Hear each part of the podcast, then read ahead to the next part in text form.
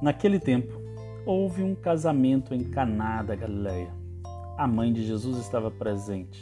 Também Jesus e seus discípulos tinham sido convidados para o casamento. Como o vinho veio a faltar, a mãe de Jesus lhe disse: Eles não têm mais vinho.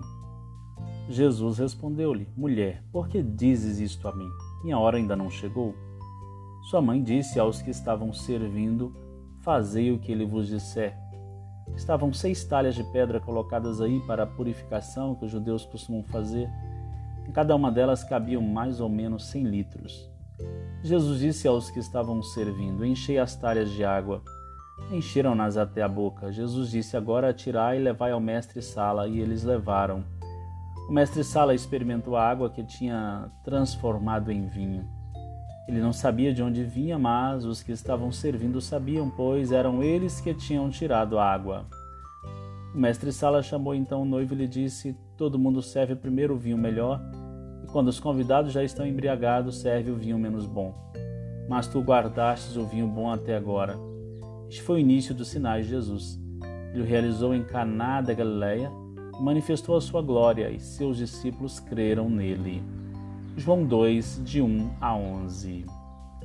Bom dia, caro ouvinte. Estamos de volta com muita alegria no dia daquela que nos inspira e nos move à fraternidade, à solidariedade, a ter um olhar voltado para os que necessitam de vinho novo. Vamos aos três pontos de reflexão. Primeiro, estamos numa festa de casamento com Jesus, seus discípulos e com Maria. Ela é aquela que tem visão da realidade não está no casamento como quem está para ser servida, com olhar de julgamento, mas está como quem vê com o coração e com a alma, como quem vê onde ninguém é capaz de ver. A primeira coisa que devemos aprender no dia de hoje é ver com o coração e com a alma. Maria tinha o olhar renovado. Que o dia de hoje seja para lhe trazer sempre o olhar para o novo. Esteja atento ao que acontece à sua volta não tem um olhar condenatório, mas tem um olhar renovado para o novo. Segundo, Maria, ao ver a necessidade, ao perceber o novo acontecimento, vai em busca de quem pode dar a solução e envolve outras pessoas nessa aventura. Aqui temos uma atitude de aventurar-se, arriscar, ousar, uma atitude de quem se envolve no momento e contagia outros na mesma atitude.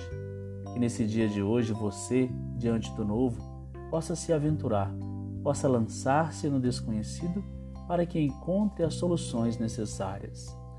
Terceiro, ao envolver outros a partir do novo do seu olhar, a partir da sua ousadia, você deve fazer com segurança, com firmeza. Assim, esses outros também vão enxergar de novo, terão o olhar resgatado para enxergar de forma nova e assim se lançarão neste novo, arriscando-se, tendo a certeza que serão capazes de ter a solução e poderão experimentar o vinho novo para a vida do outro e também para as suas próprias vidas. Nesse instante, todos serão capazes de reconhecer a beleza da bondade, reconhecer o belo no bem que faz o outro e que também tu és chamado a fazer. Que Maria continue a nos inspirar um olhar novo, ousadia e contemplação do belo no bem, e assim celebraremos o nosso dia com alegria. Feliz Dia das Crianças e Nossa Senhora Aparecida rogue a Deus por cada um de nós.